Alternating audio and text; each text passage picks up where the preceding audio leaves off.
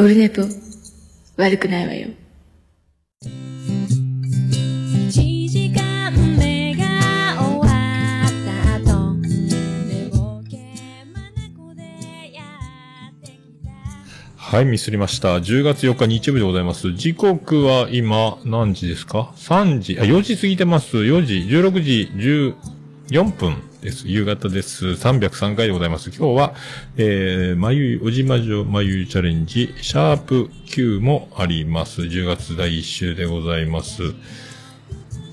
えー、あ、え ?300 何回言ってた ?303 回よね。303回ですよね。303回。303回ですよ。俺何回言った ?303 回の、えー、おじまじょまゆいチャレンジ、シャープ9です。そういうことです。はい。ということでございます。303回。えー、まあ、何回やってもこんな感じなんですけど、今日ね、あの、見てきたんです。えー、あの、ちゃんと見てきました。今日は、えっ、と、テネット見てきました。なれ。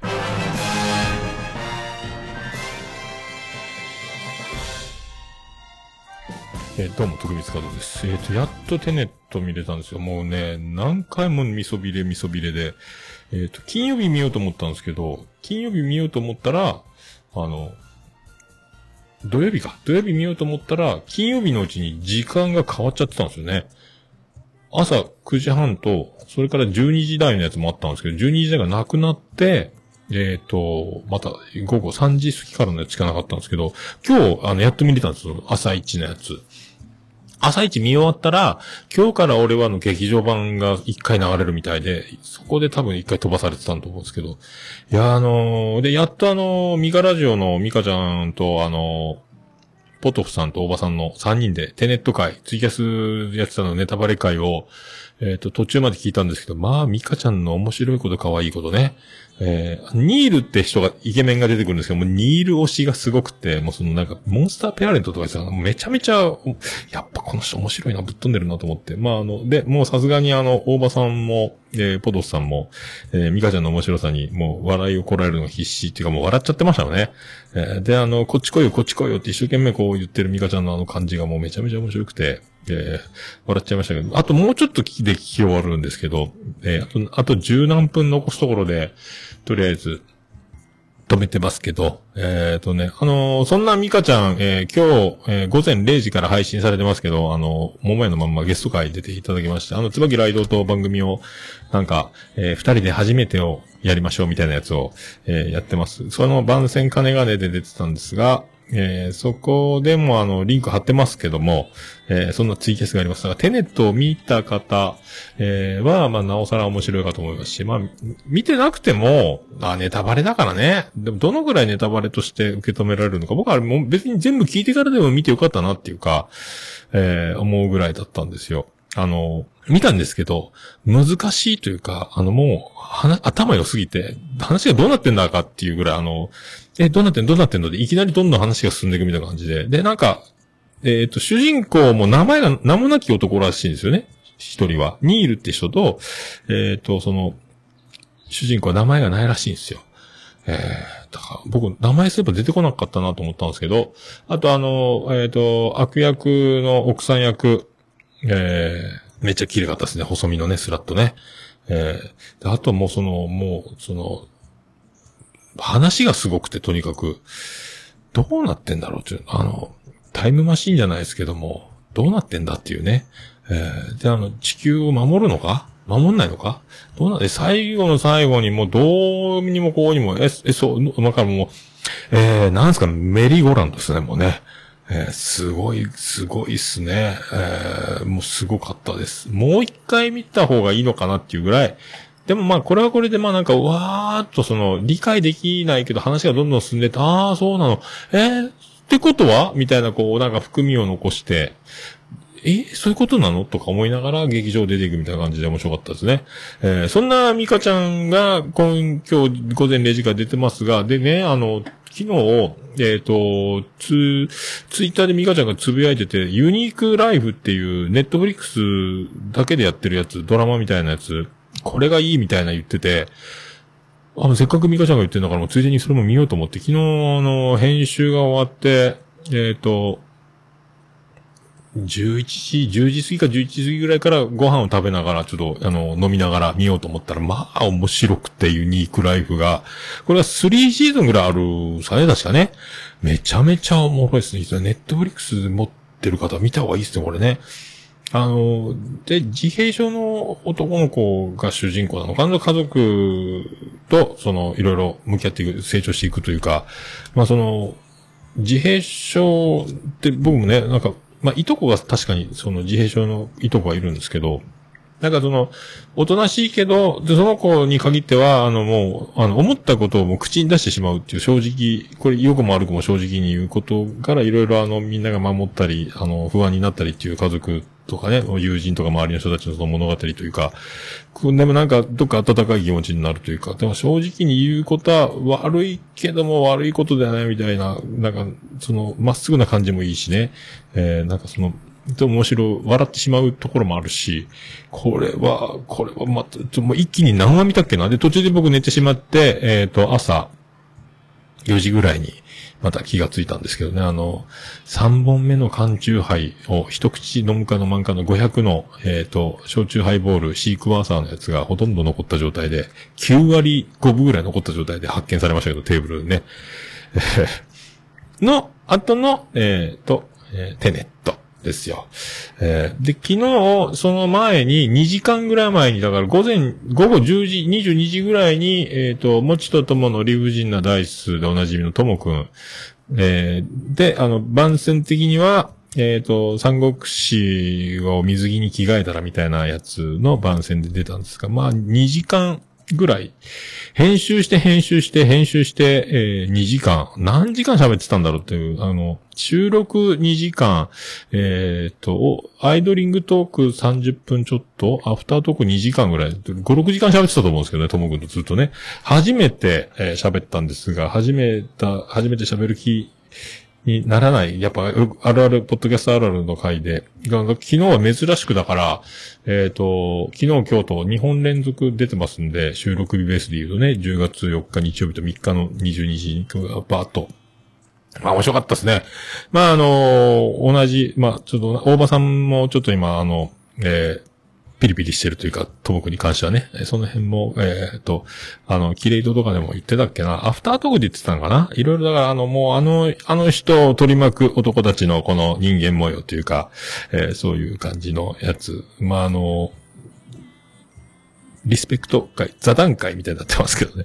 あと何話したんだっけな？いろいろまあ話してて、まあ面白かったですね。えっ、と、もう、もちさんも面白いですからね。もちとものその理不尽なダイスの話も聞けたし、いろいろまあ、あの、取り留めもなく一気に喋って。で、あの、僕のやっぱくどいところがあるので、同じこと何回も言ってるっていうところがあるので、そこをちゃんとカットして、それでもくどいんですけど、あの、テンポよく、それで、編集、だいぶだからね、今まで一発撮りのノー編集っていうのをやってましたけど、ある程度、あの、僕ね、息をって吸うやつの波形を切ったりとか、あとなんていうか、あのー、みたいなともくんのなんか、えー、みたいなやつを切ったり、えー僕もその同じことを、はんはんはん、えー、あーおーおーって言ってるのを切ったりとかね、えーするとだいぶテンポよく、よどみなく喋ってる感じになるもんだなというね。えーでも一回聞かなきゃいけないっていうその編集のその大変さというのを知るんですが、あと、まあ、もうあの、余計な余白を切って切って、スパンとした感じですね。はい。で、上がってます。そして、昨日、えっ、と、あの、ナルト姫と収録して、で、ツイキャスコインを爆撃いただきまして、結局完全生放送みたいな収録になりまして、えーこっからまたテンポを上げるために、あの、余白の部分というか、えっ、と、あの、言うてはいけないことをカットして、えー、ナルト姫ともう楽しいトークをしましたので、それを来週の日曜日配信しようかと思う予定になってます。あの、あのね、その、ナルト姫が、あの、顔出しで登場したんでびっくりしたんです、スカイプでね。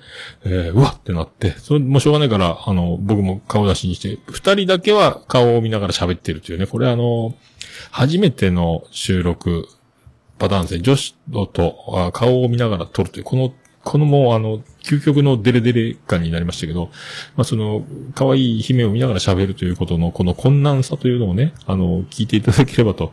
で、音だけがツイキャスにずっと流れてて、で、もうアマンさんをはじめコインをもうボコボコボコボコ、結局、えっ、と、丸々2時間ぐらい喋ったのかな。えっ、と、生中継になりましたんで、まあそれもスッキリした状態で、えっ、と、お届けできるかと思います。えー、うん。で、帰りチラッと言ってたんですよ、ナルト姫が。今日、あの、ちょっと飲む、忙しくて飲めないんですけど、えっ、と、大場さんに、え飲みに誘われてますって。顔だけ出して、またちょっと忙しいんで、ちょっとだけ顔出しますみたいな。やってんなというね。またやってるよという。たまた、大場女子の皆さんと、大体あの、察しはついてますけど、あの辺でやってるんじゃなかろうかというところに、えー姫を呼んでいるという。この姫を呼ぶ、この、えー理由はどこにあるのか、そのオーバーガールズたちに、えー姫をお披露目したいのか、えーかも、あの、姫と仲いいので、えー誘ったよという、その、まあ、大場さんのその、ヒエヒエラルキー的なやつというか、ステータスというか、どうだと。えー姫呼んだぞということがしたかったのか、えーとにかく可愛い姫をみんなに見て欲しかったのか、わかりませんけども、えーあったらしい。で、聞いてねえよって、まあ、呼ばれたところでどうですか？僕行きますか？いや、でも、行かないと思いますけど。いいですねで、まあ、ひげの一人で飲んでて、昨日でもユニークライフに僕はもう用意してて、ユニークライフのね、あの、お母さんがちょっといいんですよ、正直な感じがあって。で、ちょっとあの、バーテンの、なんかあの、ゲイっぽいお兄ちゃんとなんかね、ちょっと、ちょっと一戦交えそうな、交えたのか？みたいな感じもありつつ、娘さんもなんか、やべえやつと付き合ってんじゃないか疑惑みたいなのがもういろいろ巻き起こって、お父さんお父さんでね、えー、っていうのも面白いが、もういろいろ巻き起こる感じが、これがまだ、あの、第一シーズンの何、2、3話ぐらいでどんどん駆け抜けるので、まあそんなね、そんな感じもしつつ、何言ってんですか？面白かったですね。面白かったですね。まあそんな感じですか。あと今日、そんなんで寝落ちして朝起きたら、なんかおばさんがもう丸裸にされてるってツイッター、もうね、おばさんばっかり情報が出ますけども、ツイッターでおばさんが丸裸になったみたいな。朝から全裸かと思ったら、な、何、何をそんな丸裸になったのかって言ったら、あの、モカーさんってあの、方がスタンド FM で配信ライブやってて、そこであの丸裸にされてるということで、あ、なんだなんだそれとって見に行こうと思って見に、えー行ったんですけどね。あのーその、ポッドキャストの日に、あの日本代表で、えっ、と、ポトフさんと二人で出てた、あの、めっちゃ綺麗な方、ウェブディレクターだったっけ？えー、あの、モカーさんってね、あの、まあ、お母さん、お母さんはお母さんみたいな、若いめっちゃ、あの、もう顔めっちゃ出てますけどね。超綺麗な可愛い女性の方におばさんが丸裸にされてるのをずっと聞いてて、聞いてたら、えっ、と、個性学？個性、個性あるね、みたいな。その個性学というなんかすごい本があるらしくて、そこで生年月日と生まれた日を言うと大体丸裸になるということで、で、僕もなんか、あの、見てもらうことになって、で、見てもらって、見てもらったら、その、モカーさんと、全く一緒だったんですよね。え、何やったっけ名前忘れたけど。あのー全く一緒。で、もうあの、恥ずかしいぐらい、あの、当たってましたね。なんかね、あの、目上の人とか関係なくこう、あの、ズケズケ行く感じとか、あんまりこう、あの、上下関係とかそういうのを気にしないで行く感じとか、群れるのが嫌とか、上からあの、指示をされるのが嫌とか、何やったかなあとあの、なんか、コツコツと、あの、判断は遅いけど、もう決めたら一気に行くとか、あと根気強い、粘り強いとか、まあ、こう、ポッドキャスト、まあ、の、ひたすら、あの、深い作戦もなく、えー淡々と毎週取り続けてる感じみたいなのが、まあ、当たってて、で、あ、せっかくなんで、大場さんも裸にしたし、えっ、と、桃屋さんも全裸になったところで、二人の相性を綺麗とやってることですし、ということで、見てもらったら、あら、最悪ですって言われましてね。大場さんが、えっ、と、先輩や上司とか上の立場で、えっ、と、おめさんが下の立場になる場合は非常に良くないという相、相性らしくて、もう最悪の相性の二人が、えー番組をやってるということが判明して、まあ、あの、上も下もないので、上下関係的にはね、あの、おばさんの器量というか、えー人間的に成熟してありますので、俺が年上だぞ、この野郎ということは一切なく、もう自由に、あの、させてもらってる。これが、こう、そうしてるということ。で、あの、厳密に言えば、だから、ね。で、僕のエネルギーの強さが肝になる。僕の元気がなくなると、たちまち良くない、みたいな。えーまあ、実際二人であるようで、二人じゃないというか、もともとあの、暗躍してるディレクターがね、M の字のついたディレクターがいたので、まあ、すぐあの、私関係ない、もういらない、知らないっつって、あ名前関わらないみたいな、もうあの、一切、あの、配信されても、えーリツイートもいいねももらわないようなキレイトのアカウントになってますけども、結局あの名前を入れとくことで、二人だけでやってるような体にならなくて多分、えー風水上 OK みたいな、あの、この配置がいいみたいな、そういうことになった。本当に二人だけでやってたら、あの、もうとんでもない、えー関係性の悪い、えただ、なんかとんでもないことになってたかもしれない、みたいな、え感じですか？よくわかんないですけどね。それで、えっ、と、無事に1年経ちましたので、キレートに関しては、あの、第2シーズンということで、もうあの、聞いている方ご存知かと思う。が、なんとね、あの、あの、えっ、と、一応娘というポジションになります、おばさんのね。でもまあ、そんなことはもう全然関係ないです。えー、島次郎さんがやってきて、これから3人でね、えーわちゃわちゃやっていくという、どういう形が、その3人収録で1分間で、どういう2人ずつ組んでやるのか、ローテーションのか、一気に3人で喋り続けるのか、まあいろいろ、どういう風な形になっていくのか、全く考えてないですけども、まあやってみようかと。いう感じですかね。どんな感じになるんですかね。まあでも、だから、必然的に、その、二人の相性の悪さをカバーする、えー、いろいろ、その、ディレクターだったり、島次郎兄さんだったりとか、いろいろね、こうやって加わっている。なんだかんだ二人でやってない感じの、あの、表向き、えっ、と、戸籍上は二人じゃないみたいな、そういう処理がされているということが、今のところ、この、うまくいってる、うまくいってるっていうか、まあ、秘訣ではないのかと、思うんすよね。多分、多分っすよ。えー、そんな、えー気がしております。まあ、そんなとこですか。えーそんなとこですかね。まあ、よかったですね。えーということで、まあ、キレート2周年。まあ、キレートでオールネポは300回超えてますし、あと、あとにかく、あの、粘り強く。えー、だモカーさんのその、すごいんですよ、それはね。あの、何々タイプ、何々タイプっていろいろあるみたいなんですけどね。なんつったっけ？もうあの、寝起きで、えー、半分お酒が残ってる状態で聞いてたのでね、あの、一生懸命聞いてたんですけど、で、なんか、録画が残ってればいいなと思ったけど、そこの配信分はもう、データ、っていうか、録画が残ってなかったんで、えー、なんとか、でも、あの、モカーさんと同じ判定らしいんで、僕、た、それは助かりますというね、えー、ことになりますけど、あとね、ポトフさんとかも解剖されてたんですけどね、当たってる言ってましたね。みんな当たってるっていうのがこの大騒ぎですよ。すごい、なんか、本を読んでるだけだって言ってますけど、なんかもう、凄腕占い師のような感じになってましたね。えー、また、うん、面白い、ご性格っていうのがあるんですね。えー、驚きでございました。えー桃焼きの桃屋プレゼンツ。桃屋のさんのオールデイズだ、ネッポン。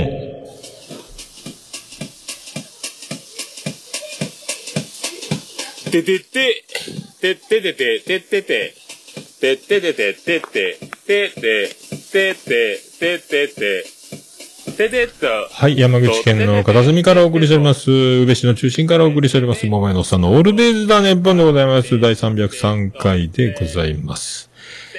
桃屋のおっさんのオールデイズだ、ネッポン、短く略すと、オルネポーでございます。はい。まあ、いうチャレンジ、シャープ9。今日ね、シャープ9。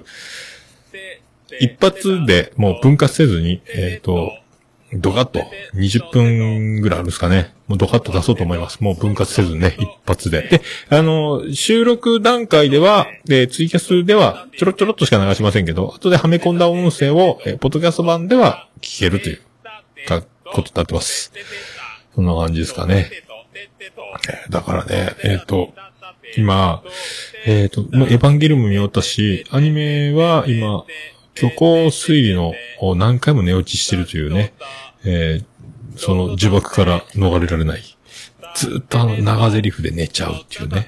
そのまあ、久しぶりにその実写で今そのユニークライフが見れるようになったんで、これでね、またこの、ちょ、ちょこちょこちょこ飛びながら、えー銀河英雄伝説も見ながら、みたいな感じで行こうと思います。それでは、303回よろしくお願いいたしまーす。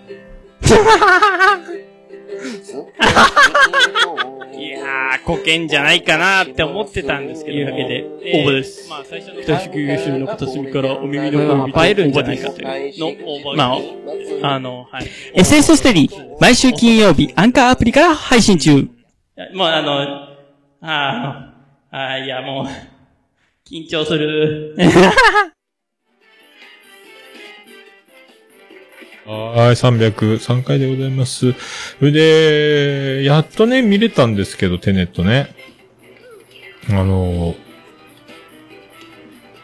一番後ろの一番端っこに座るのが好きなんですよ、僕ね。で、一番端っこの一番後ろに座ってたら、えっ、と、その反対側に、あの、上映直前になって、一番後ろの一番端っこの、もう反対側の端っこに一人、お、でかいおじさんが座ったんですよ。えーあの、半ズボンに T シャツみたいな、もう、分厚いね、横から見ると、分厚かったおじさんが、結構香水プンプンのおじさんが、もう何、間に20席ぐらい、間は離れてるんですけど、すごい、あの、プンプンで、えー、なんか、プンプン、えー佐藤玉緒でおなじみですけどね、そのプンプンってね、えー、これ今度、ナルト姫の収録のやつで多分出てきますけど、えー、プップクプー、プップクプーらしいですよ。ここれ、今度聞いてくださいね、来週日曜日ね。えー、ナルト姫の言うプップクプーが、こ、この使い方を初めて聞いたなと思って、みんなご存知なんですかね？えー、で、まあその、えー、プンプンにおうわけです、香水が。んで、あの、ポップコーンかな、多分ね、ボリボリボリボリすごいなるんですよ。咀嚼音が半端ないんですよ。えー、顎なんでできてんだぐらい。で、あの、一口目を、あの、噛むときに、まだ口が閉じきてない、口の中に完全に入れてから、えー唇を閉じて、えー完全に密閉した状態で噛まないと、あの、乾いた状態のポップコーンが、えーパップコーンが、あの、外にあの、パリパリパリパリって音が鳴り響くわけです、映画館の中で。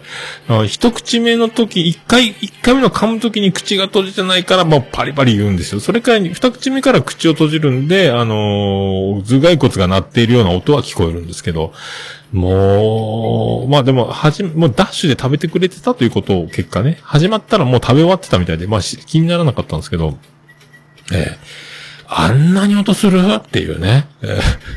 まあ人の食べ方に、まあ、ケチを、えーつけちゃいけないとは思いますけども、あの、すごい、まあ、うち、会社にもね、あのとか、あの、まあ、まあ、お客さんでもいたかな。あの口を閉じずに噛み続ける人っているんですよね。くっちゃくっちゃくっちゃくっちゃね。えー咀嚼音じゃなくて、あ、な、咀嚼音じゃないな、ない、なんですかね。口閉じない。で、奥さんがいて、横で、いろいろ食べながら飲みながらしてるのに、そのもう、旦那さんが口を閉じずに、もう僕、料理を運んで持ってくだけでも気になるぐらい、すごいくちゃくちゃ言ってるけど、奥さん平気なんですよね。えーだから結婚してるんでしょうけど、まあそういう夫婦もあるんだな、みたいなのを、えー思い出した。まあ、うちもね、あの、妻ジェニファーと、まあ、長女ブレンダーも、長男ブライもそうか。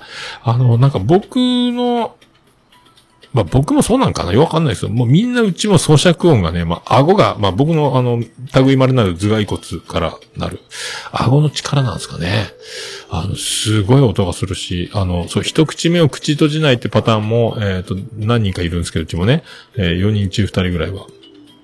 でも、あれ、なるよねって思って、ならないように口を閉じて、な、美味しくないとは思うんですよ。空気感、ワインとかもそうです。空気を含んでみたいな。口の中に入れて完全に口を閉じてから静かなとこでは噛みましょうみたいなことは、まず、そんなことは言わないと思う。静かに食べましょうみたいな映画泥棒のやつの宣伝であるぐらいですけど。まあ、なったし、匂ったしね、あの、これが 4DX かぐらいな感じに言いましたけど、一回も見たことないですけど、4DX とはね。だいたい字幕、の 2D でしか見ないんですけどね。えー、まあでも、それ、あったなぁと思って。えー、ほんとね、そういうやつですよ。ああとだから、まあ、そんな、今週だから、また土日、来週土日休みになるかどうか、えっ、と、わかんないんですけど、えっ、と、今のところずっとね、土日休みできてるので、もう癖がついちゃってるので、また土日、えっ、と、休みたいなとか、勝手に思ってますが、スケジュールが決まれば、えー、また、多分ね、今度博多弁おじさんを土曜日に収録しようかという流れになってますんで、何時スタートにするか、かなと思うんですけどね。あと、えっ、と、それが終われば、えっ、と、僕は打ち上がりたいなと思ってるので、打ち上げ兼、ん飲み、オンライン飲み会みたいな。えっ、と、あ、ツイキャス切れましたね。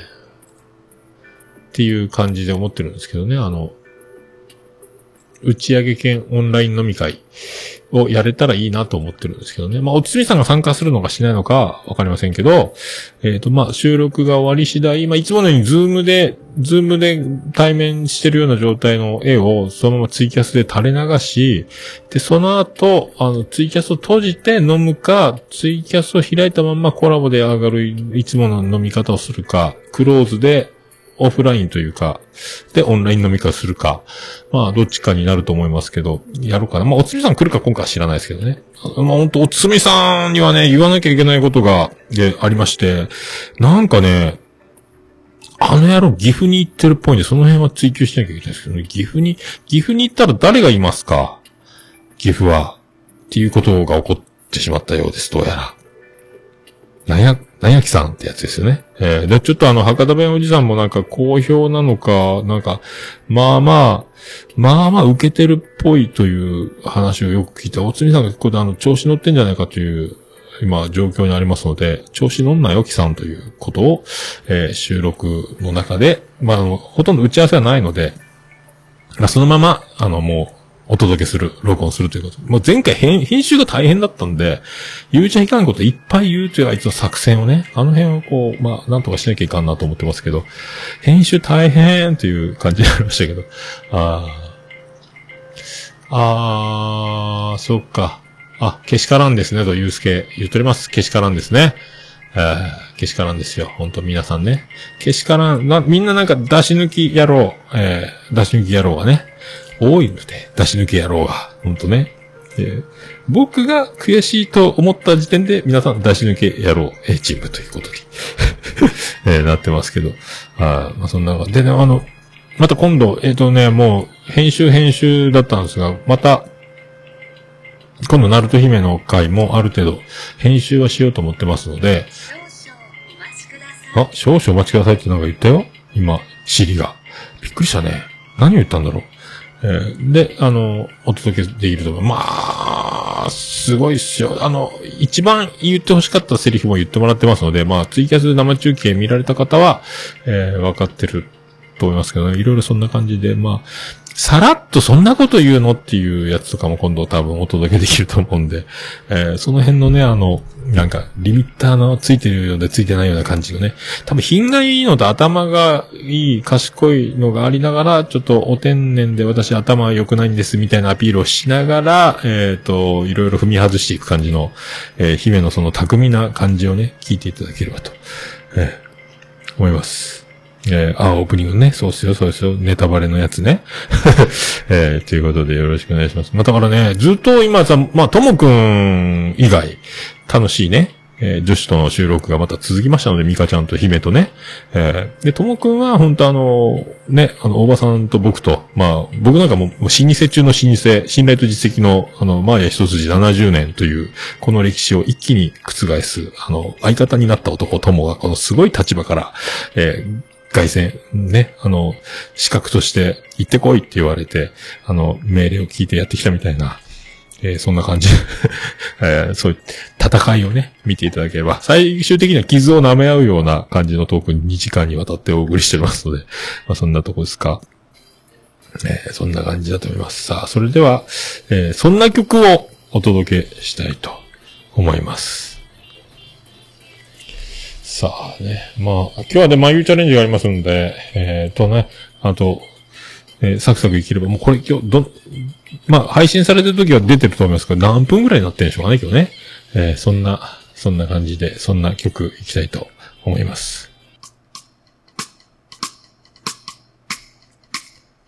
はい。それでは、ビアンコネロで、で、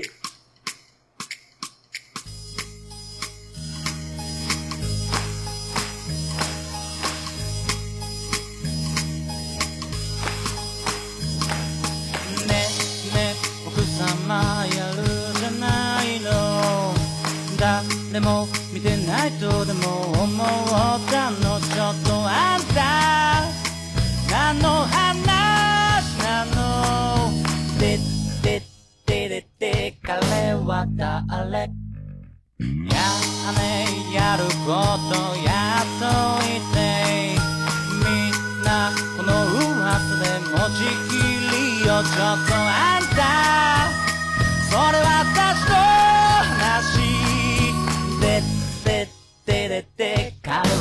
かったのそんな話なら身に覚えないわよ。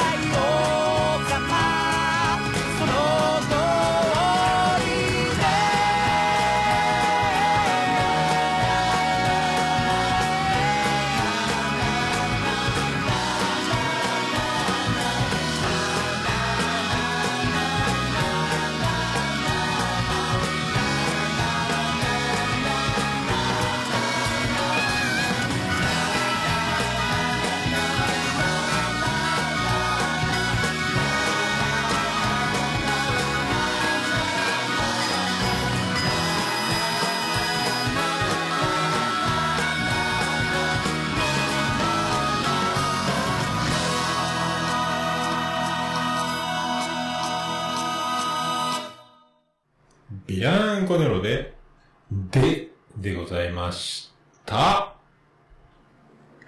もう、オルネポ聞かなきゃでしょ？はい、ということでお送りしております。さあ、じゃあ、えー、まゆゆチャレンジを早速行きたいと思いますけど、えっ、と、ツイキャスは、あのパラパラと流しますので、あと編集で繋いで間にはめております。そんな、まゆゆチャレンジでございます。それでは、VTR、スタートさあ、シャープ9です。ついにもう9まで来てました。はい早いですね。お元気ですか？はい。お元気ですか？お元気です。すごい。お元気ですか？返しが出たね。ありがとうございます。もうすっかりね、夏も終わりましたけど。本当ですね。涼しゅうございますね。お願いしそれます。ではじゃあ始まります。よろしくお願いします。お願いします。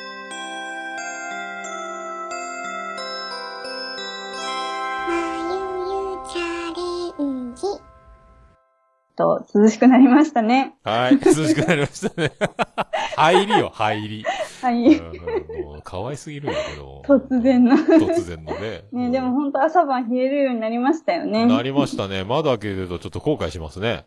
ですよね。うんまだ半袖で寝てるんですけど、やっぱ朝寒いです。すごく。。え、まじ、半袖短パンですか？そうです。マジ？ホットパンツ眉ゆはい。大変だ、それは。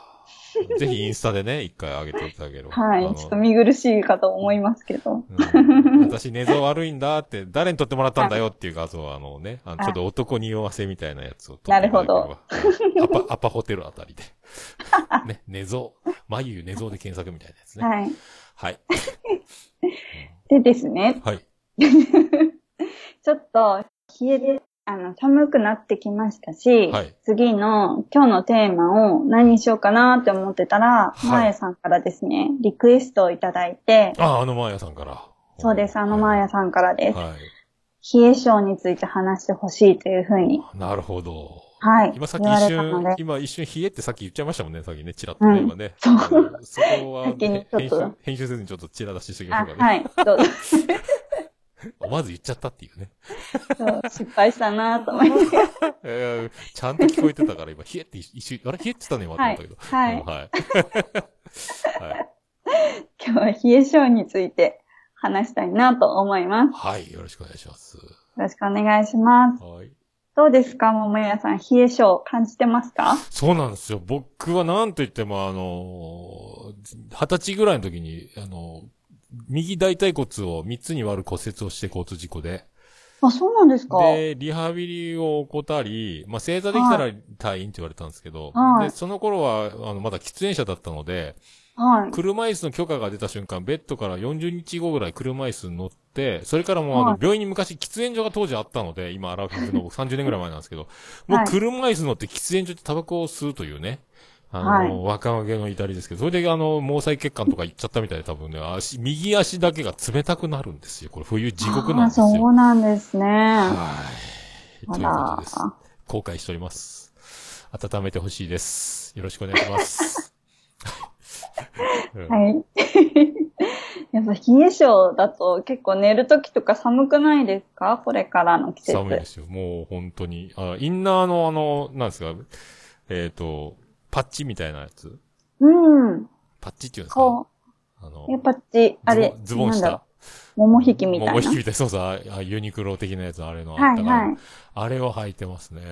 あ、私も冬それ履いてますあ。らそれも女あ性版あるん女ですよ。性版、それもじゃあちょっとインスタでね、上げてもらって、はい。の冬対策、これだっていうのね、えーはいお願いします。はい、じゃあ気持ち悪いね、今日も。はい、よろしくうん、お願いします。うんって言っちゃいました。うん言っちゃった。そこはそんなことないですよ、待ちだったんですけどね。もう、運が、つい9回目、9回目になるともう運になっちゃうんですね、これね。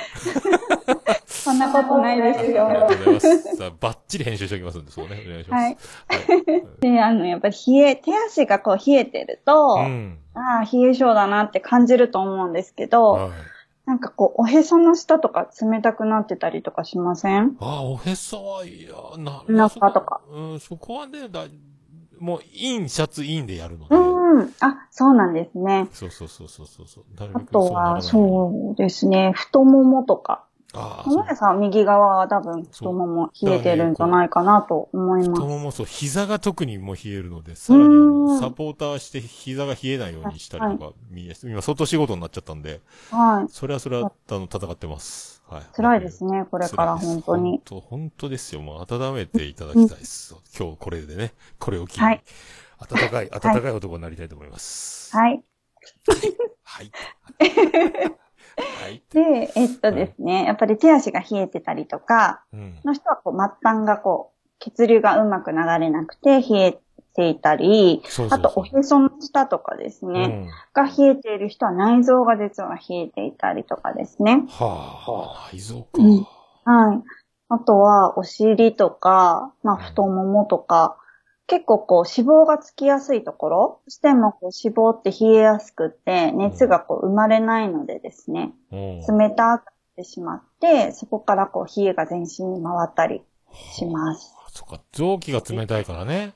あうーん、そうなんですよ。食べ物とか血が冷たくなっていくんか。そうです、そうあです。ーで、あとはですね、例えばなんか漢方の病院とか、漢行ったことあります？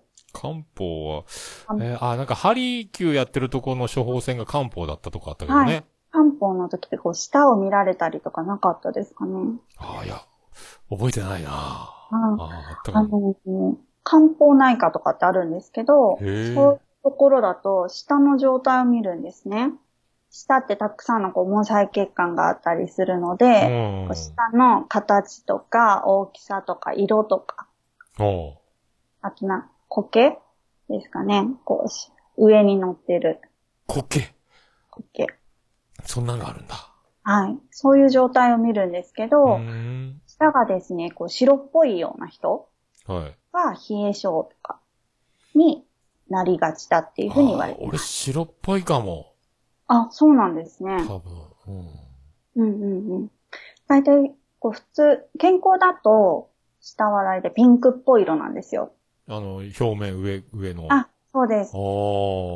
で、えっ、と、冷えとかですね、まあ、血液の流れがこう、いまいちこう、悪いような状態、うん。とか、まあ、栄養不足だったりとか、そういう時に、こう、下の上がですね、ちょっと白っぽいような状態になります。えー栄養？はい。血流不足？健康じゃない。はもう病気？病気確定？いや、病気じゃないですよ。うんもしかしたら、こう、体が冷えているかもっていう目安になるので、うん気づいてなくてでもですね、内臓がこう冷えていたりとか。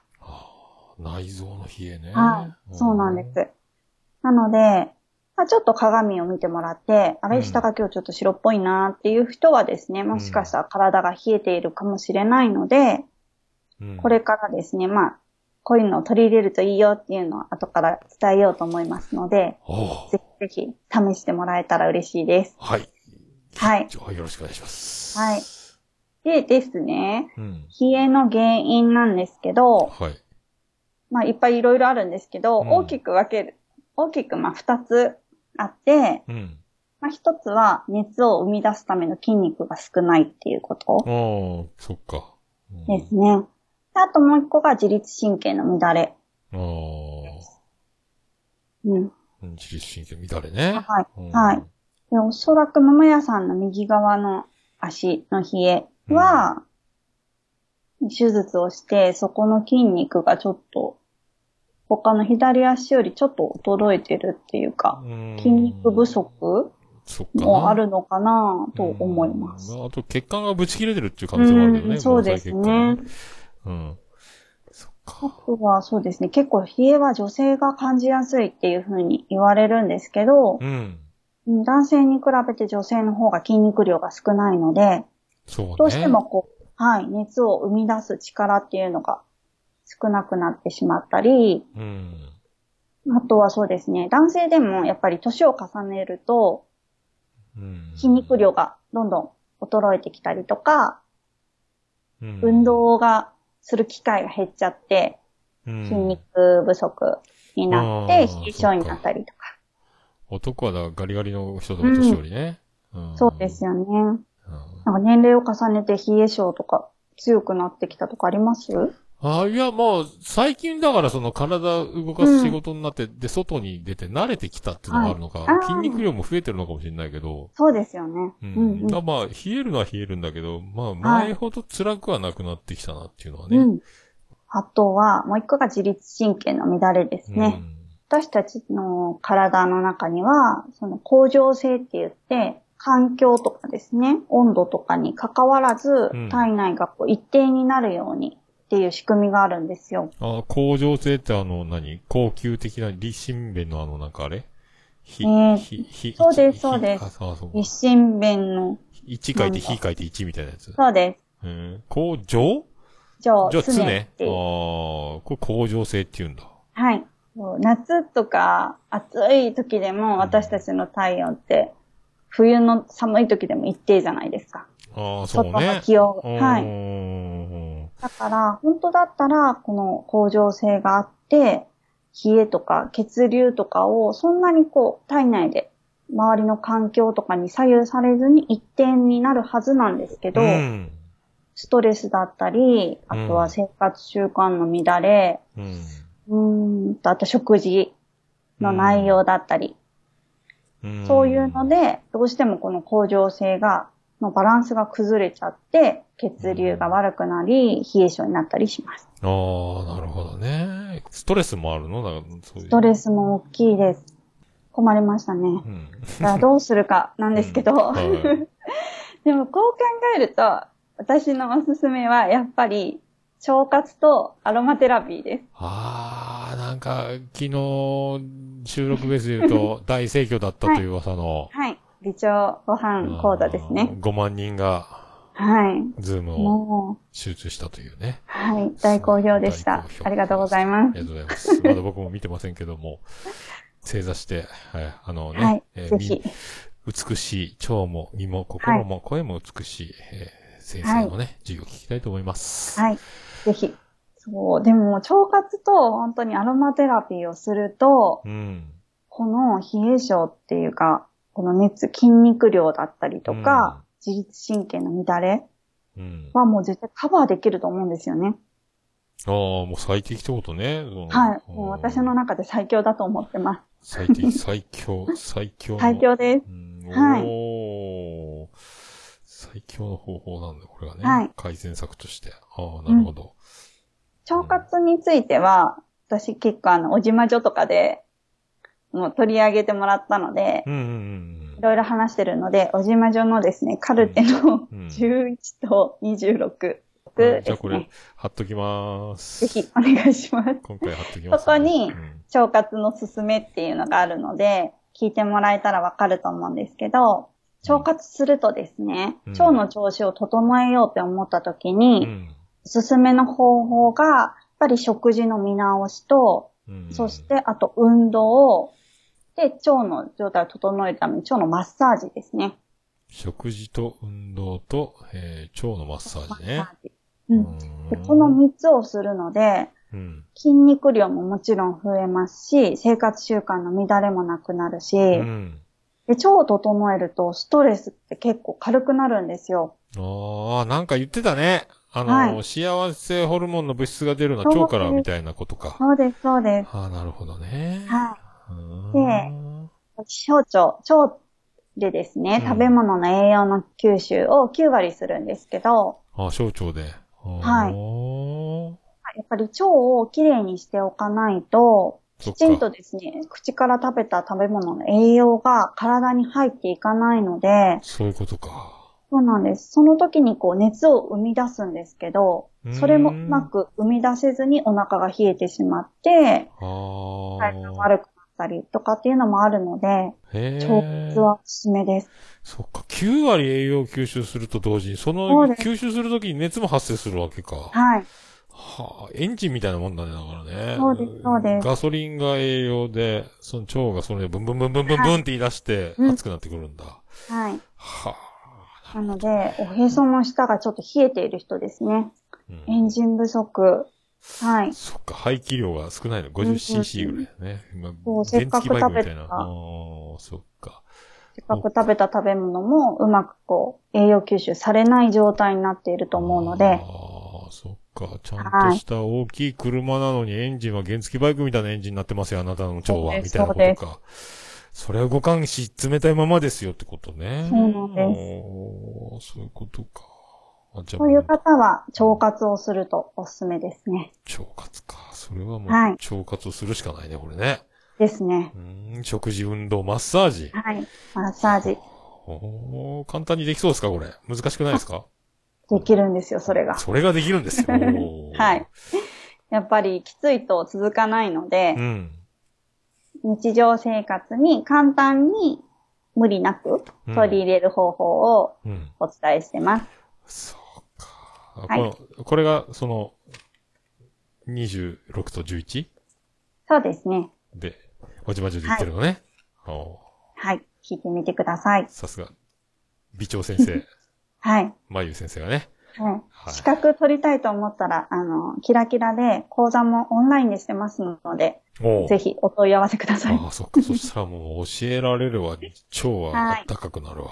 体は冷えんわ。おうもういいことだらけです。いいことだらけですね。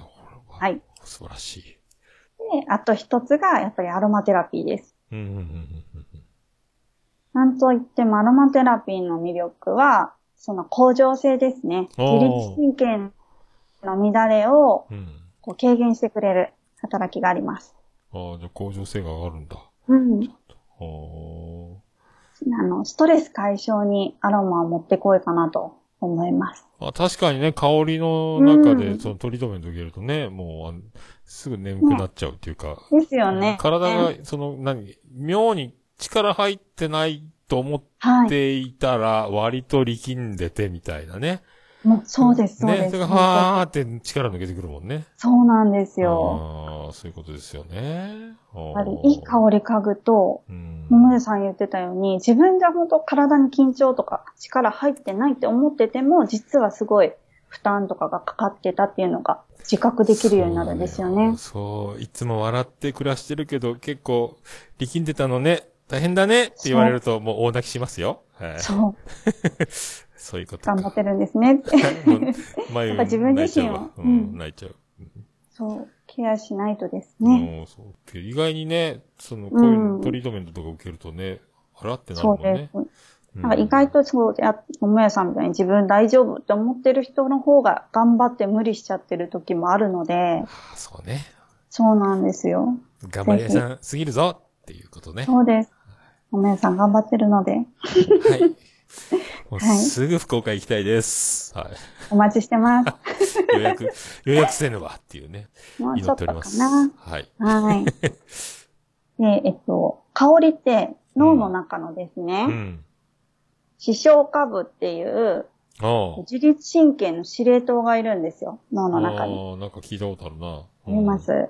その視床下部に直接こう刺激を与えるので、うん自律神経がこう整うんですね。これがうん整うんだ。おはい。直接来るんだ、その、に香りから脳にビーンって。はい。で、さらに、まあ、アロマトリートメントって言って、アロマを使ったマッサージをすると、うん筋肉とかも直接こう動かしてあげたりとか、うん皮膚を撫でることによって、血液が、血液の流れがこう良くなって、うん。さらにまあリラックスすることで血流もアップして、そうね。そうマッサージ後って本当体ポカポカの状態になるんですよ。うん。うん不。思議だね、これね。で、おすすめのアロマ、精油ですね。はいを何個かちょっと紹介したいなと思うんですけど、まず柚子ですね。で、精油に柚子があるんだ。あります。へえ。本当にあの、皆さん知ってるあの柚子の香りです。そうか。うんなるほど。なんか当時の時に柚子湯に入ったりしますよね。ああ、なんかね、あうんるね。そんなにやんないけど、うん浮かべるやつね。はい。ああ。あれもやっぱりお風呂に入れて浮かべると、気分がこう、すごいリラ、普通のお風呂に入るよりもリラックスできますし、ああ、香りもあってね。うん、うん体もポカポカすると思うんですよ。なるほどね、そっか。はい柚子もいいのか。なるほどね。あとは、ブラックペッパーですね。ブラックペッパーか。そんな、はそんなのある精油で？あるんです。えー、もう完全にそれ胡椒や。そうです、胡椒の、あの、黒い粒からですね。あそれは熱なる精ね。油が。はい。あー唐辛子塗るみたいなもんか。うん、そうです。へえ。こう、香ってみても、ピリッとしたあの、ブラックペッパーの香りがしますあ。のスパイシーなやつが。スパイシーな香りがします。えーあ俺使ったことないな、ブラックペッパー。あるんかな？気がつかんうち。へあとは、まあもちろんジンジャーとかですね。え。ああ、まさにね。生姜。あ温めるでおなじみの生姜ね。はい。はい。あーローズマリーとか。え、ローズマリーもか。はい。おー、もうローズマリー好きだけどね。うん。大ん。体ですね、こう、食べたりした時に体が温まるもの。まあ、うんスパイスだったりとか、柑橘系とかも冬食べたりすると思うんですけうど、んそういう精油っていうのは、そういうものから取れる精油は体を温めてくれます。うーん、本当にこれでもそうだもんね。はいそうか、ジンジャーとかね。ああ。で、今言った、まあ、柚子とか、ブラックペッパー、ジンジャー、ローズマリー、うんこういう精油をですね、まあ、使ってあげると、冷え性の方とかには血流がアップしてう、んおすすめ。なるほどね。はい。自分で、あ、でも、そうか。精油とかって、自分で、自分でやってもいいのか、別に。もちろん大丈夫ですお出かけできない人はね。はい。ああ、なるほどね。おーリラックスか。うん。あとは、えっ、と、どうしてもこの今言った香り苦手って思ったら、好きな香りでももちろん大丈夫うーです。ん、もうね、これ苦手な人はね。自分の好きな香りを嗅ぐと、やっぱりリラックスできて、緊張が緩むので、自然と血流も上がるんですよね。ああ、そっか。リラックスも、リラックスで血流も上がるのか。上がりますね。そっか、なるほどね。ってことは温まるもんね。はい。ああ、血流改善してね。ああ、そういうことか。い、い香りか。そんなにでもそっか。日常なかなかね。うんそうよね。なかなか手にしないっていうか。そうそうですねうん夏場は特にね。はい。もうあ汗臭くなってすべてもう台無しになってげんなりするからね、自分で。ああそうだね。うんはい。なるほど。あアロマテラピーショップとか、うんお近くにもしあればですね、いっぱい精油の種類ってあるので、うん。ちょっとずつ嗅いでもらって、自分の中のですね、まあ、とっておきの香り、お守りみたいな香りを見つけてもらえるといいかなと思います。ああ、そういうのね。あそういうのやっうん。ああ、とっておきを探すね。ああ、はなんか思い出すのは、小島女感謝祭で声優のサンプルずっと片っ端から言ってたワルダーさんを思い出すね。なんかね。ですよね。うんああやって自分探しをね、するのがいいんですね。うん。あったやつね。でも、ワルダーさん、あの後自分でちゃんとアロマショップ行かれて、いろいろ購入されてました。すごいよな、あの人ね。尊敬するわ。今、ちょっともらったやつでキラキラから、なんかはい、ラベンダーがなんかあるんだよね、俺ね。あれ好きだけそうなんどね。ですね。そう、あとは昔なんはか、俺用に作ってもらったやつが、まだ少し残ってるけどね。なんか、それでも結構前ですよね。もうすっげえ前。もうそれち、ょっもうと、香りが体に塗るのは怖いかもしれないですあね。体には塗ってないけどね。うん。うん、そうそう香る分ならうん香る分でね。はいそうそう。なんかあと、桃屋って書いたのがあった、そういえば。うん、そうあったあった。おーなるほどね。桃屋さんはそうですね。じゃあお手持ちに今ラベンダーがあるっていうことなので、うん。例えば植物オイルうん。とか無香料、香りの何もないクリームとかって、うん。薬局だったりとか、あとはまあ、そうですね、アロマテラピーの専門ショップとかに売ってたりするんですけど、無香料クリーム？はい。うん。それをですね、あの、いつもなんか私が何滴入れるとかっていうやつなんですけど、あああ、むずいやつね。うん。の、あれです。うん10ミリリットル。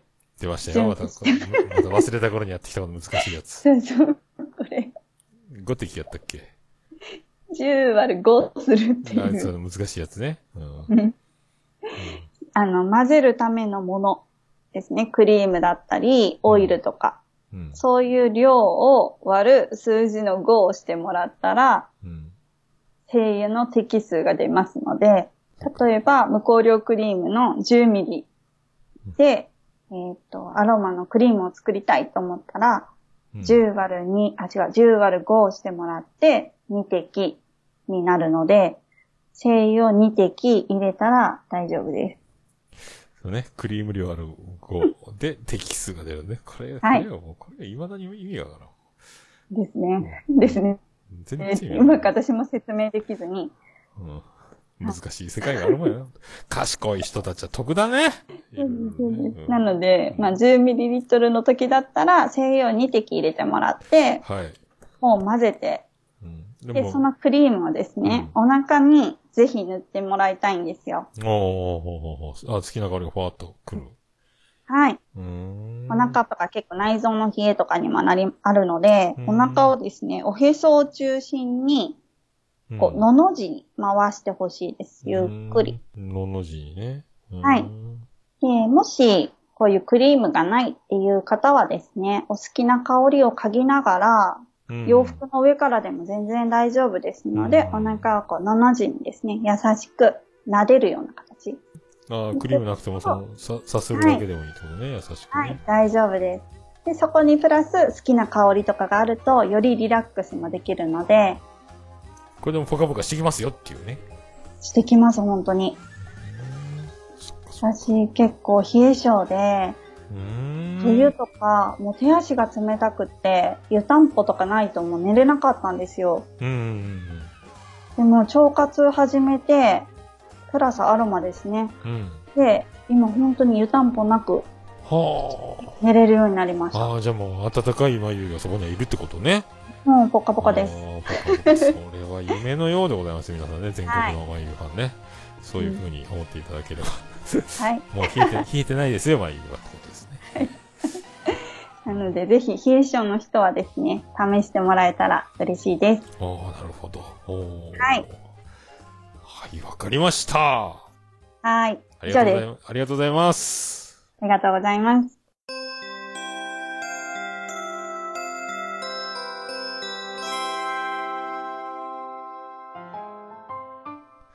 はい、それでは、まゆさんから、大切なお知らせがあるということです。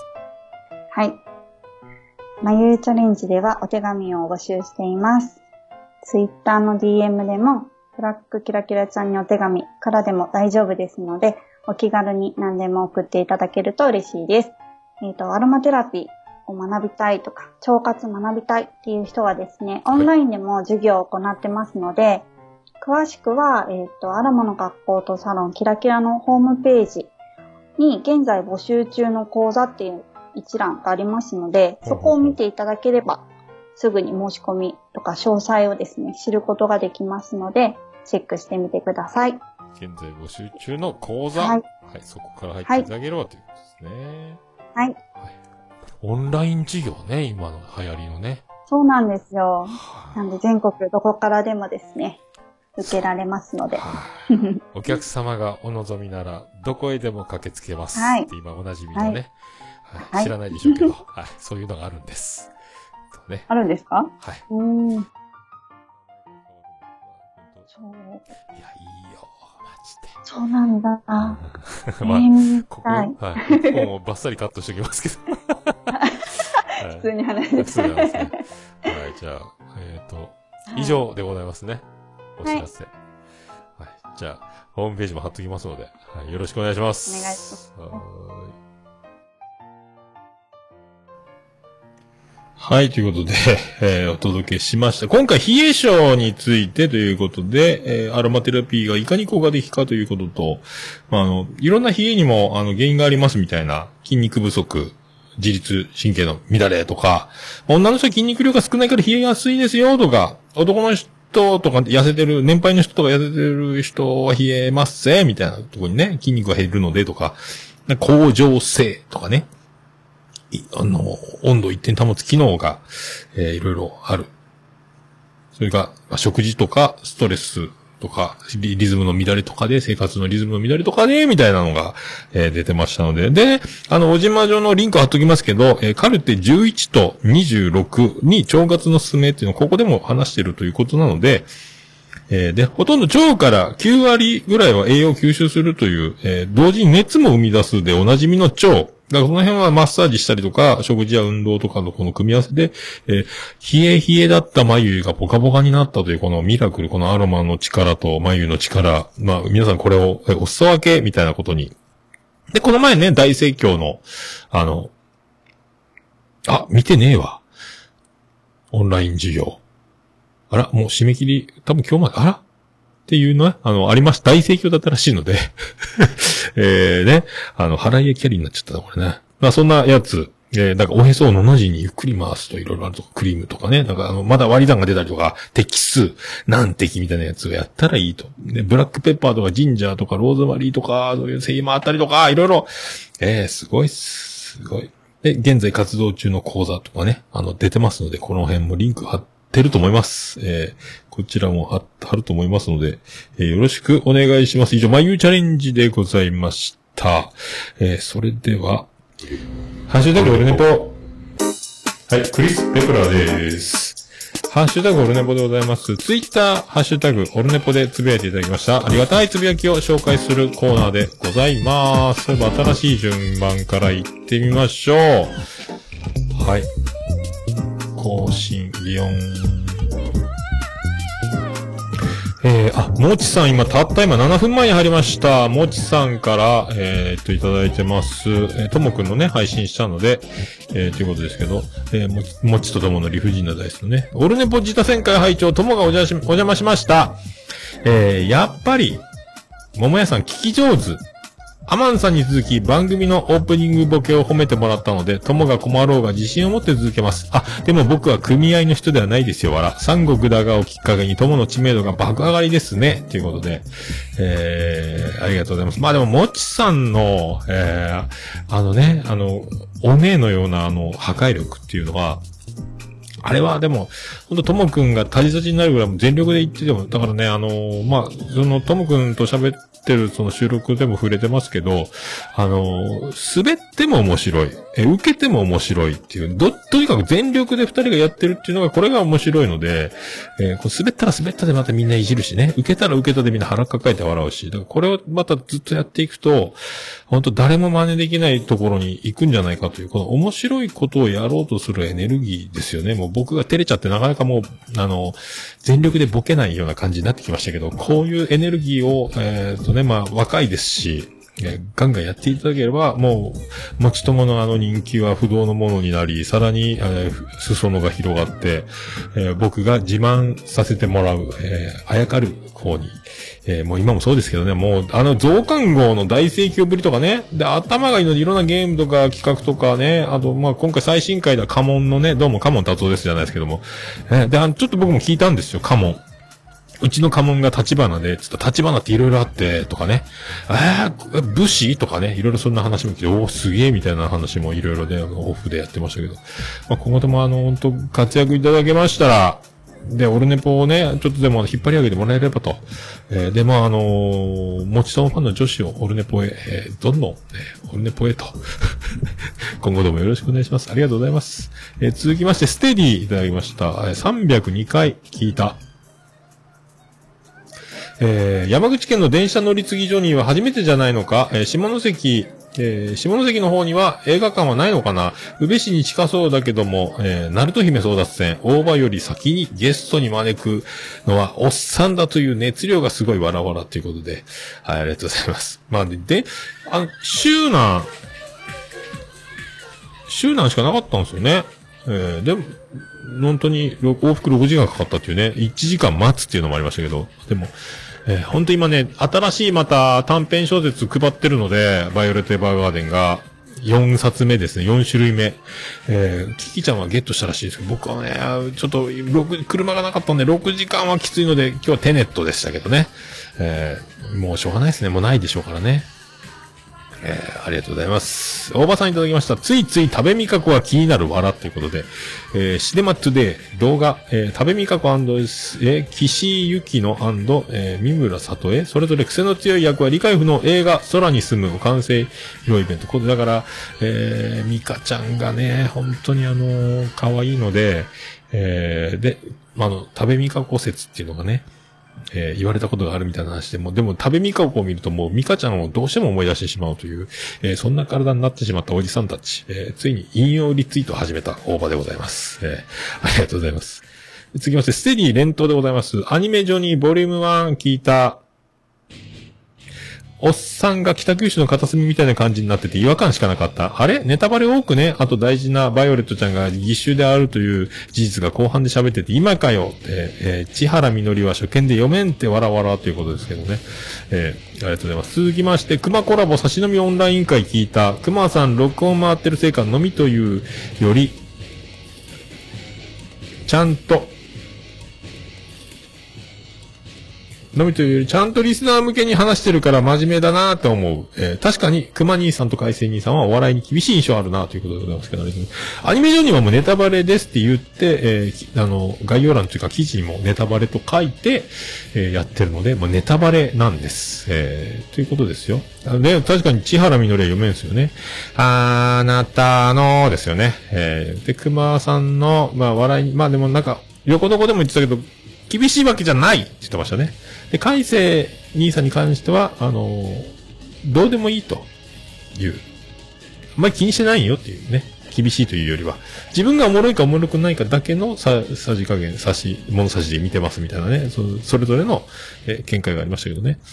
えまあいいじゃないですか。まああの、いろいろね、誤解を生んでもしょうがないというか、ていうかもう、あの、パッと聞いてパッと判断されるような人の判断がえー正しいのかどうかというのとね、えーまあ、あの、いろいろ知った上で、その人となりが分かった上で、そのニュアンスを感じ取れる人がいいのかみたいなこともありますので、まあね、炎上、炎上上等な、えー世の中でございますけども、その温かい目で長い目で見て、あと、いろいろ、この人は何を言ってるんだみたいな、えー感じで、あの、見ていただければと。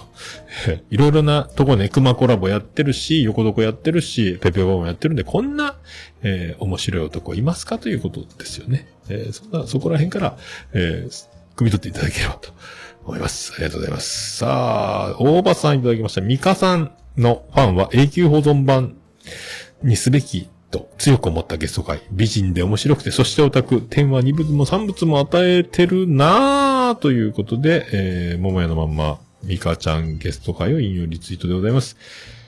よかった。完全保存版、液保存版と言ってくれるっていうのはありがたいですね。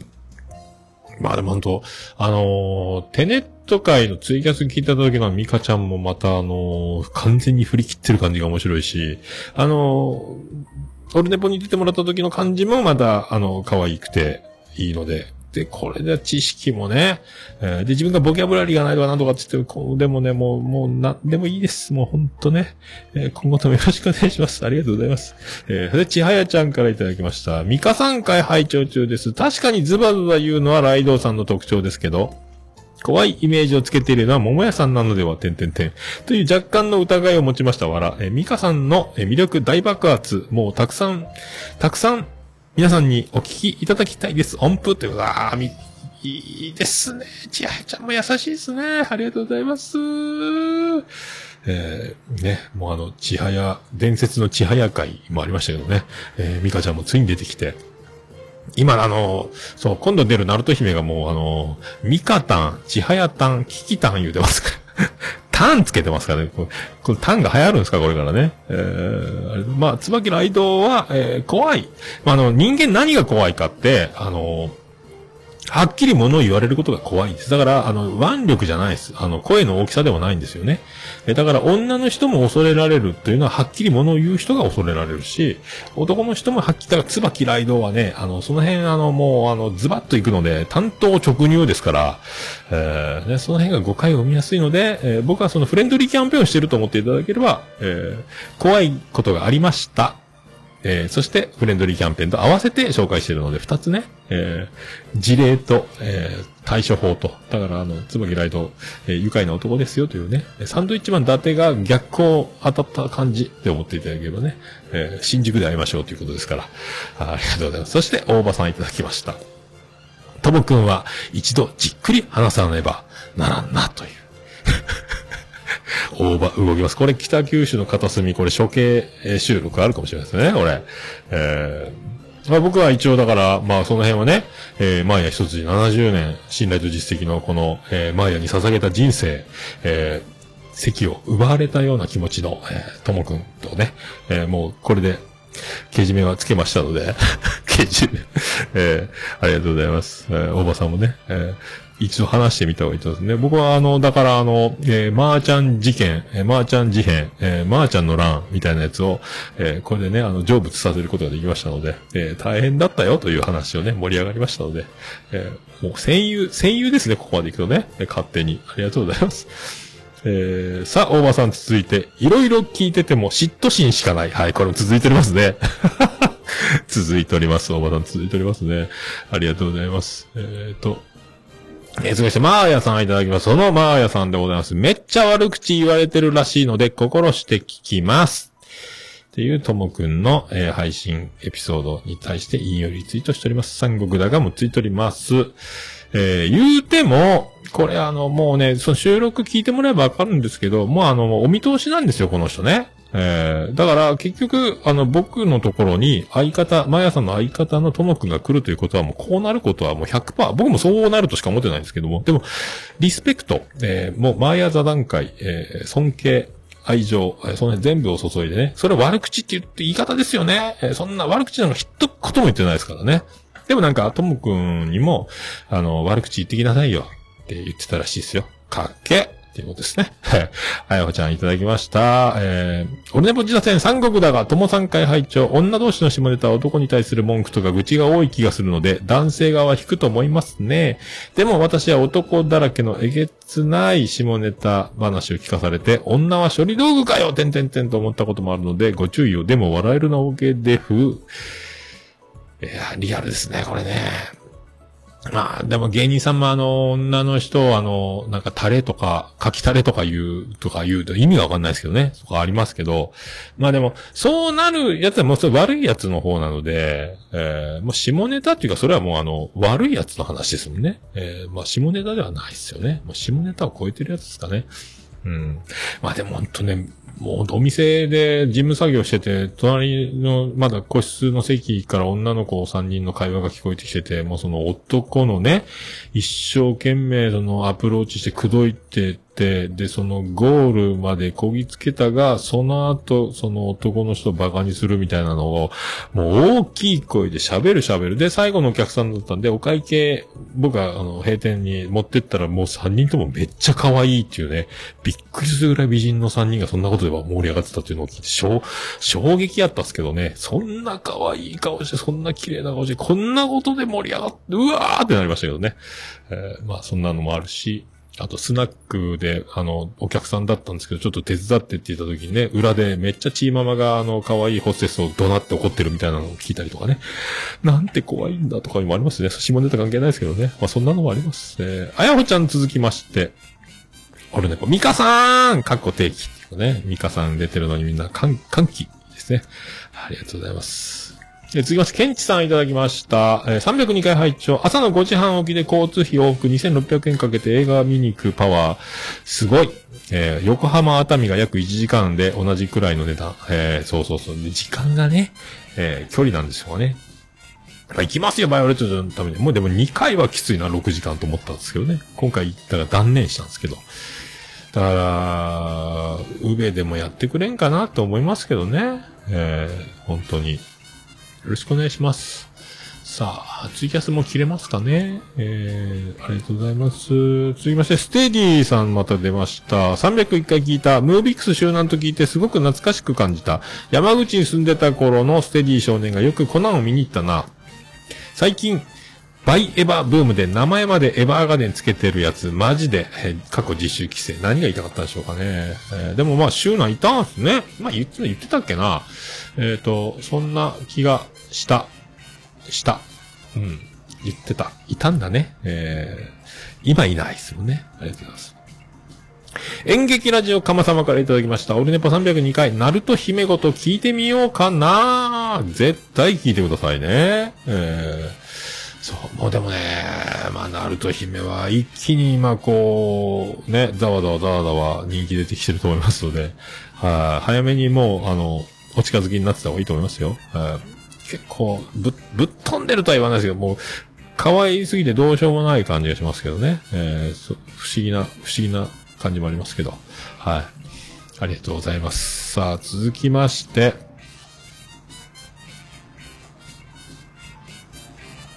ステディ。またいただきました。桃屋のおっさん、OTTM さんがポッドキャスト界隈に進出し、嫉妬しそう。嫉妬しそう言うとりますけどね。えー、まあでもこれ2年連続なんですよね。だからね。えー、だから去年の小島女のマーヤさんがこう、わーっとポッドキャスト界に羽ばたいて大スターになっていった感じと、まあそれの、まあ何分の1スケールですか？ミニチュア版みたいなもんですかね。で、おつみさんもまあまあ、まあまあ結構僕の知ってる、えー人たちにもなんかちょっと顔が、えー、面が割れてるというか、なんか、調子乗ってるんじゃないですか？と思いますけどね。あ また、博多弁おじさんをしながら、なんか、ね、あの、ちょっと、それが、まなんか、得すりゃいいっすよね、あの人がね。まあ、それでライブ、全国ね、東京でライブするときとか、関西でするときとかに、それでまた、一人でも、ライブに来るようなことがあれば、俺に何かおごれよということになりますよね。えーありがとうございます。さあ、アポロさんいただきました。俺ネポ302回。ありがとうございます。さあ、熊コラボ、えー、熊コラボ第11弾、オルネポの桃屋師匠とコラボ。差し飲みトークをお楽しみください。ということで、そう、差し飲みね。飲みましたね。えー、熊コラボっていう企画なんですよね、これね。えーさあ、でも本当横どこ終わったんですかねあれ、本当に。熊はこれからどんな感じで活動するんでしょうかね。まあ、あの、クリエイターズのやつありますからね。グリーンがやってるね。徳松さんまで来て、えー、3人で、あの、熊と徳松さんの交互に出る番組ね。えーグリーンは何を考えてるのかということですよね。えーまたこれも自他戦で、えーそのうちの誰かがまた出る。予定かも。その、そのうち、みたいなね。知らんけど、みたいなことになってますんで、よろしくお願いします。さあ、来ました。はい、ほちゃんいただきました。オルネポーついております。ありがとうございます。愛されたいです。さあ、あやほちゃんとも飲みたいですね。飲めたらいいですね。ありがとうございます。さあ、椿ライド大先生、世界の椿ライドが、えー、オルネポをつけて言っております。その3、名刺代わりのポッドキャスト10選、その3、同世代の身近なおじさんの日常と思いつきが魅力的な2番組、オルネポと北九州の片隅。思いつき。まあね、もう考えて、計画して、企画して何かをするというよりは、やりながら、なんか思いついたらそれをやるという感じで、本当に僕はやってますしね。おばさんはどうなんですかねあの、まあ、いろいろ何かね、喋りたくに衝動が駆られた時に衝動に駆られたらやる。でも最近北九州の方住みともう一個あの、スタンド FM 系でも自由度の高いやつをやってるので、まあ、言うてもおばさんも北北カフェ、北九州の片隅、で、スタンド FM、キレイと、もう結局4番組抱えちゃってるんですよ。僕と一緒やないかいっていうね。えーそういうことですよ。えーさあ、鬼おろちゃんいただきました。熊コラボ拝聴中です。波を聞いてくれ。私も見ましたが、えー面白かったです。炎上上等の気持ちであれがたまらんでした。アニメ談義聞くの楽しい。音符がいっぱいついております。鬼おろちゃん、ありがとうございます。そう、波を聞いてくれはね。もう、ポッドキャストやってる人はもう多分ラジオ系の話も出てくるので、やっぱ、ズキューンですよね。えー、ほんとね、こう、アニメ談義。やっぱいいんですね。まあ、あの、クマがまあまあ詳しいのね。エヴァンゲリオン的なやつも詳しかった。ガイナックスとか。何つったっけね？いろいろね。で、なんか言ってたのを、あのーメモってるんで僕もそれ見ようと思ってるんですけどね。いろいろね。えー、ありがとうございます。さあ、えー、マーヤさんは珍しいね、マーヤさん2個目ですよ、これ。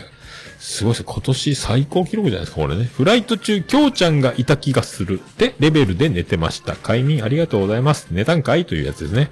さきょうちゃんが桃屋のまんまゲスト会出てる時に、えー、まやさんは飛んでいたという。えーどこへ飛んだのかということで、まあ、ともくんの時にもね、沖縄アクターズスクールに行くということで、まあ、あの、本当にはポッドキャスト界の楽器、後ろから見たらどっちが荒垣結衣でしょうか、まやさんでしょうか。正解率はかなり割れると思いますけど、どっちが、どっちがどっちかわからないっていうとおなじみですけども、そんなまやさんがね、もう沖縄アクターズスクールで完全にもうあの、ねタレントとして、アーティストとしても、えーこれでもう完璧ですね、だからね。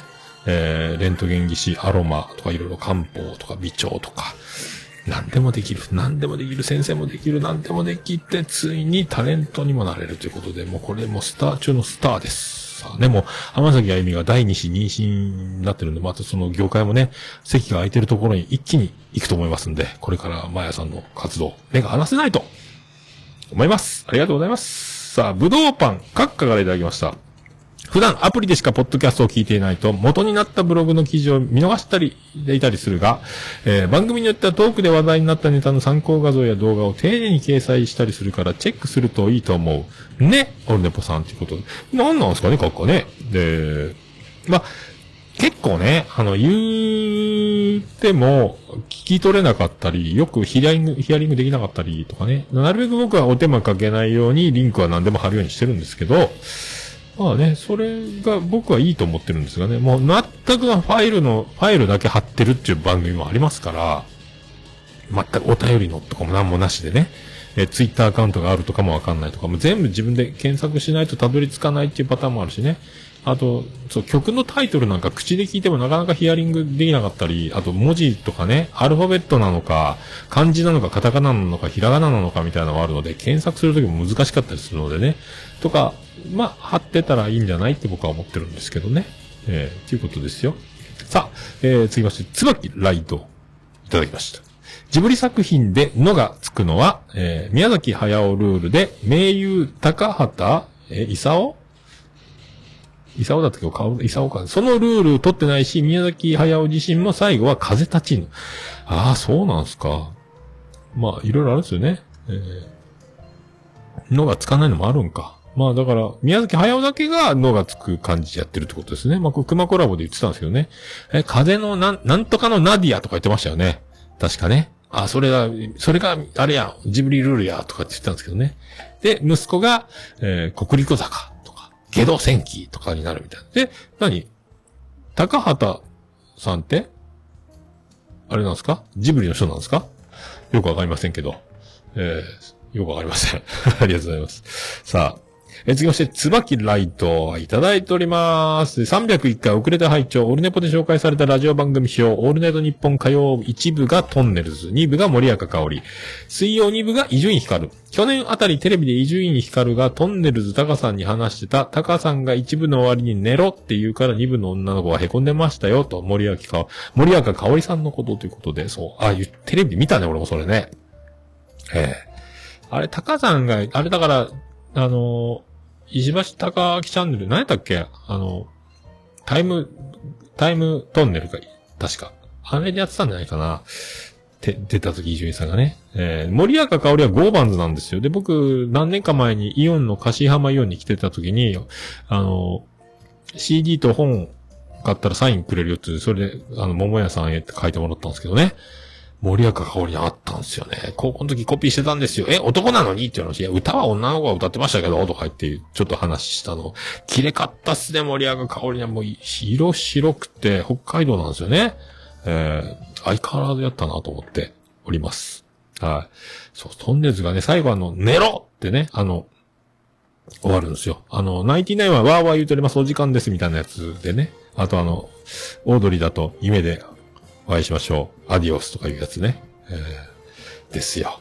ありがとうございます。えーピスケエヴァーガーデンさんからいただきました。えー、アニメジョニーで思い返すバイオレットエヴァーガーデン最高ラストが途中でぶつ切れになっちゃってます。桃屋さん、録音途中で切れちゃいましたか？これが判明したんですけど、ただ、あの、ピスケさん、ピスケさんの方のアプリがおかしかった。僕慌ててあと音声ファイルぶっ壊れたのかなと思って聞き直したけど、ちゃんと言ってたんで、まあよかったと思います。ありがとうございます。さあ、演劇ラジオ、かま様いただきました。北九州の片隅307、308回拝聴一度愛してると言ったならば、最後まで責任を取るべきだと熱く語るおばさん。その話を聞きながら、なぜかあらゆる女性に好きですを連発している桃屋さんが思い浮かびました。かっこ笑い。作品とは関係ない感想ですいませんということで、何を、何をかま様をおばさんのとこに行って、オルネまでつけて言ってるんでしょうかね。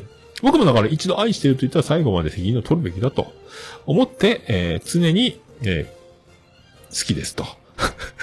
言ってますので、まあどうにもならない。大体いい女男いる説、ポッドキャスター、そして全員いい女説、全部繋がっていきますので、お互いどうにもならない、あの、エントリープラグをつけた、えーゲリオンのような気持ちでね、えーもう、あの、電源ケーブルが抜けちゃうと、もう5分ぐらいで止まっちゃいますよ、みたいな、え限りある命、えー美しいものに美しいと言おうじゃないかというね、なんかツイッターでさっきあの、コーヒーさんとも盛り上がってましたけど、えー美しいものには美しい、可愛いものには可愛いと、えー結婚したくなれば結婚してと、そんな生き方を私は、えやりたいと。えーということです。ありがとうございます。大場さん登場でございます。ようやく入っちゃう桃屋と熊の二人で面白くならないはずがないね。ってことで、熊コラボ聞いていただいております。ありがとうございます。ありがとうございます。あ続きまして、あやほちゃん。えー、熊さんとの差し飲み会ということでありがとうございます。ありがとうございます。以上ですか？以上ですね。ありがとうございます。ハッシュタグオルネポでつぶやいていただきましたら大変嬉しいございます。皆さんお気軽に軽い気持ちでハッシュタグオルネポカタカナでハッシュタグオルネポをつけてつぶやいていただきたいと思います。私つぶやいていただきましたら大変喜びちょもらんままもずれびでございまーす。はい。ハッシュタグオルネポでした。お、る、ね、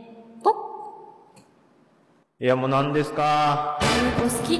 私じゃダメ？はい、どちらかってます。どちらかってます。ありがとうございます。それではエンディングでーす。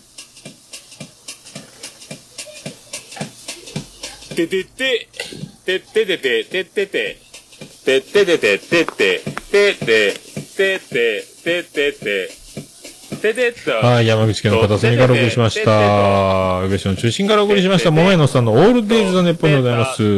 桃屋のさんのオールデイズ・ザ・ネッポン。短く訳すと、オールネポンはい。本日、ゲリオン、エヴァンゲリオン25周年のツイートを見ました。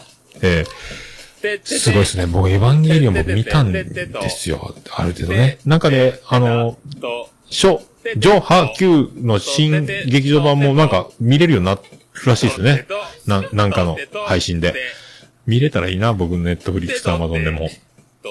でね、あの、今年だから、えーエヴァンゲリオン僕に出会ったんですけど、今年ね。しかも25周年イヤーに出会ったってすごくないですか？えー、って思うんですよ。でね、あの、それもあるんですが、その、お膝元というか、その、作者の安野さんがね、宇部市出身なんですよ。ね、だからうちの上司は同級生でもあって、なんかそんな、えー移住してきた宇部市で、えーその25周年イヤーに出会い、見て、劇場版にも、いつでも行ける感じになった、この、すごくないですか？えー、ね、すごくないですか？えー、それでは、オルネポエンディングテーマ、笹山で、ブラック、インザ、ボックス。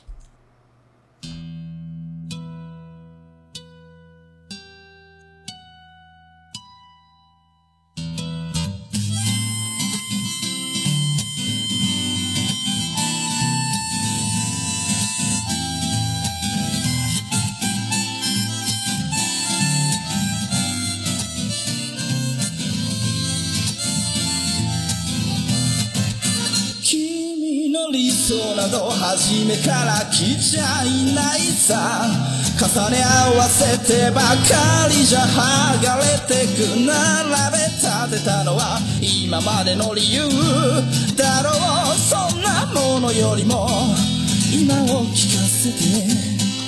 答え合わせならまだ早すぎる未来など見間違えるものさ行方不明のままの機能を探すより素敵なことを語ろう。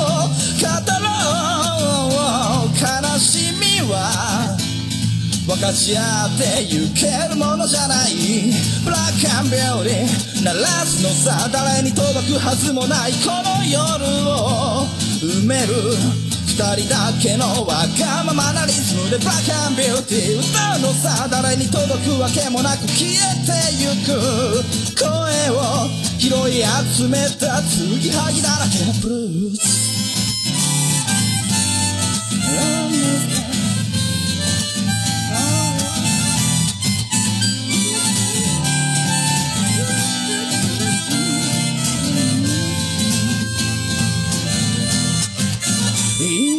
行く先など初めから決めちゃいないさ。近い交わしたものさえ消えてゆく心。踊るなら約束はいらないからそんなことよりも声を聞かせて。運命論なら信じちゃいない明日などこの手で開くのさ。光も見えないままの希望を嘆くよりその確かな絶望に。浸れ喜びは。待ち焦がれるだけじゃつかめない。ブラックアンビューティー鳴らすのさ誰に届くはずもないこの夜を埋める。人だけのわがままなリズムでブラックアンビューティー歌うのさ誰に届くわけもなく消えてゆく声を拾い集めた継ぎはぎだらけのブルース No, no, no, no. What up, no, no, no, no, no. No,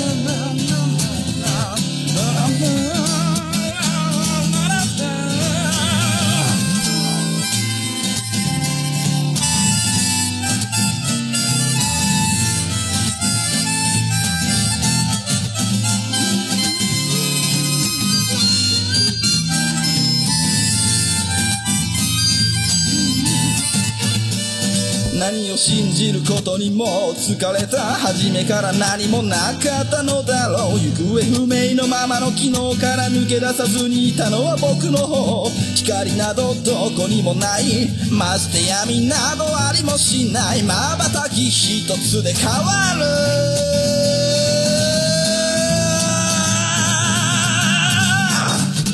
ブ鳴らすのさ誰に届くはずもないこの夜を。埋める二人だけのわがままなリズムでブラックビューティー歌うのさ誰に届くわけもなく消えてゆく。声を拾い集めた継ぎはぎなままのブラックビューティーのボンバレイに消え失せるばかりのこの夜を。埋める埋める。レイに消え失せるばかりのぬくもりは